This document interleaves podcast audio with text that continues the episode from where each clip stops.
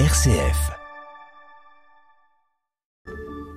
On l'entend, euh, ce petit jeune qui, euh, malgré son jeune âge, fait déjà partie du patrimoine, notamment euh, de par son architecture atypique.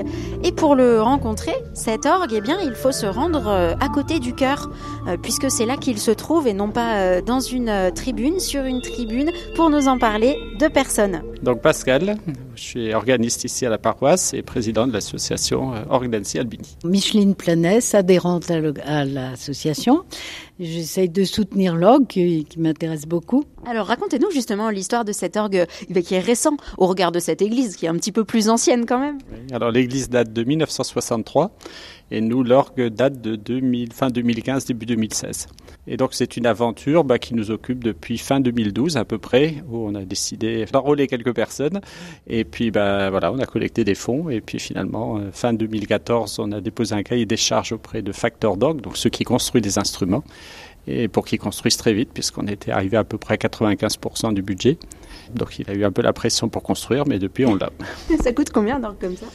Alors là, on a coupé en deux tranches parce qu'on avait pas assez de dons et suffisamment de dons. Donc là, on est à 136 000 euros sur la première tranche et on veut financer la deuxième tranche. Il y en a à peu près pour la même somme. Micheline, pourquoi ça vous tenait à cœur, vous, euh, d'avoir un, nouvel orgue? D'abord, je suis musicienne. Alors j'aime bien qu'il y ait de la bonne musique pour accompagner le, le culte, évidemment et puis aussi pour faire des concerts, bien sûr. Et je pense que ça peut être aussi considéré comme un bel, euh, ouvrage qui fera partie du patrimoine d'Annecy, bien sûr. Et la facture de cet orgue et surtout l'allure qu'il a générale convient très très bien à, la, à cette à l'architecture de cette église. Alors justement, décrivez-le nous un petit peu. Alors il est relativement transparent, je dirais à peu près à 80%, on peut pas tout faire transparent. Et ça, le facteur a joué le jeu de ce qu'on souhaitait. Ben, le père Michel Tournade, ici, le curé de la paroisse, et puis moi-même, on poussait beaucoup là-dessus, puisque l'église, vous voyez, est baignée de lumière, c'est transparent à peu près de partout. Donc, euh, on voulait garder cette atmosphère-là. Et puis aussi, pédagogiquement, souvent, les gens ignorent de comment c'est constitué un orgue. Donc, toute la mécanique, là, on la voit. Donc, quand on organise des visites pour les Jeux du patrimoine, ou des visites au sein de l'association pour que les gens puissent euh, comprendre ce qu'on fait et puis partager cette passion, que j'ai en tout cas, bah là on voit, il voit la mécanique qui bouge, on voit tout qui bouge. Donc ça c'est assez unique.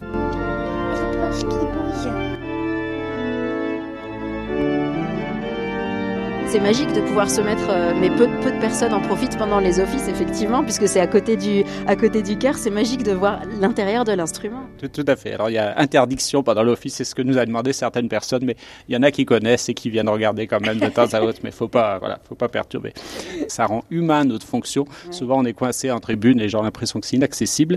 Là, bah, les gens peuvent venir nous voir. Alors, ça a l'inconvénient que des fois, il y a des enfants qui nous envoient, j'ai eu des billes, des fois qui sont arrivés.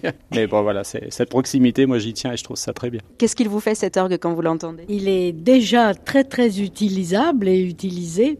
Évidemment, l'avenir maintenant, c'est de lui mettre encore des possibilités de jeu supplémentaires. Hein. En fait, on a trois claviers, là vous, le voyez, plus un pédalier, et il y a un clavier. Je ne sais pas pourquoi le facteur a oublié de le rendre actif. Vous voyez bon. Donc c'est ce qui nous attend, et il y a sept jeux, donc sept types d'instruments qui seront rajoutés tout en haut. Là, c'est pour ça, il fait un peu plus de 8 mètres de haut. On a prévu toute la structure pour l'architecture pour accueillir ces tuyaux supplémentaires. Donc, il y a à peu près 350 tuyaux qui, voilà, qu'il faut, qu'il faut payer. Et donc, il y en a combien là aujourd'hui des tuyaux? 680. Donc ça, c'est pas que des tuyaux en plus, là je dis ça symboliquement, mais euh, musicalement, esthétiquement, bah, c'est tout un pan de répertoire que pour l'instant on ne peut pas jouer. Tout ce qui est un peu romantique, symphonique, faire plus de nuances, et puis c'est ajouter des couleurs sonores. Un, patrimoine euh, vivant et qui restera pour euh, les, générations futures, un bel héritage que vous laissez. Est-ce que vous pouvez nous partager une émotion que vous avez pu ressentir à un moment particulier avec, avec cet instrument-là? Bah, évidemment des émotions euh, de spiritualité, c'est sûr, mais aussi de, de, musique pure, oui, évidemment. Je pense bah, déjà les premiers sons qu'on a pu faire, c'était inédit en fait. Dans une église comme ça, il n'y a jamais eu ces sons-là. Il y avait les sons de l'autre orgue, il y a eu des fois des orgues qu'on appelle positifs, donc transportables, qui ont été loués pour des concerts, mais jamais des sons comme ça moelleux. Et on, a porté un petit peu notre pierre à l'édifice modestement, et donc ça, ça reste. Et puis après, bah, je vois tout ce qui a trait dans les concerts. je fais des improvisations aussi, des invités qu'on peut avoir quand on on a eu Thierry Escache qui est venu inaugurer. Bon, c'est quand même notre paroisse est modeste par rapport à ce qu'il fait il a accepté. Donc c'était super. On a vécu un super moment, je pense, tous les gens étaient là de l'association notamment. Euh, les offices aussi, parce qu'on vit plein de choses, que ce soit euh, voilà, pour des mariages, il y a des, des, gens qui ont des bébés après, ils nous redemandent pour le baptême. Donc on vit, il y, a, il y a des choses comme ça qui passent. Puis on a, il y a plein de gens qui se sont pris pour le projet aussi, qui ont découvert ou découvert la musique d'orgue. Que oui, la musique d'orgue, c'était pas que tel type qu'ils imaginaient bien catholique coincé, on va dire, et que c'est pas le cas du tout, et notamment par les improvisations. Il voit qu'on peut jouer des choses très modernes et qui, qui éveillent des choses chez les gens aussi. Ouais. Merci beaucoup tous les deux. Je vous en prie. Merci à vous d'être venus.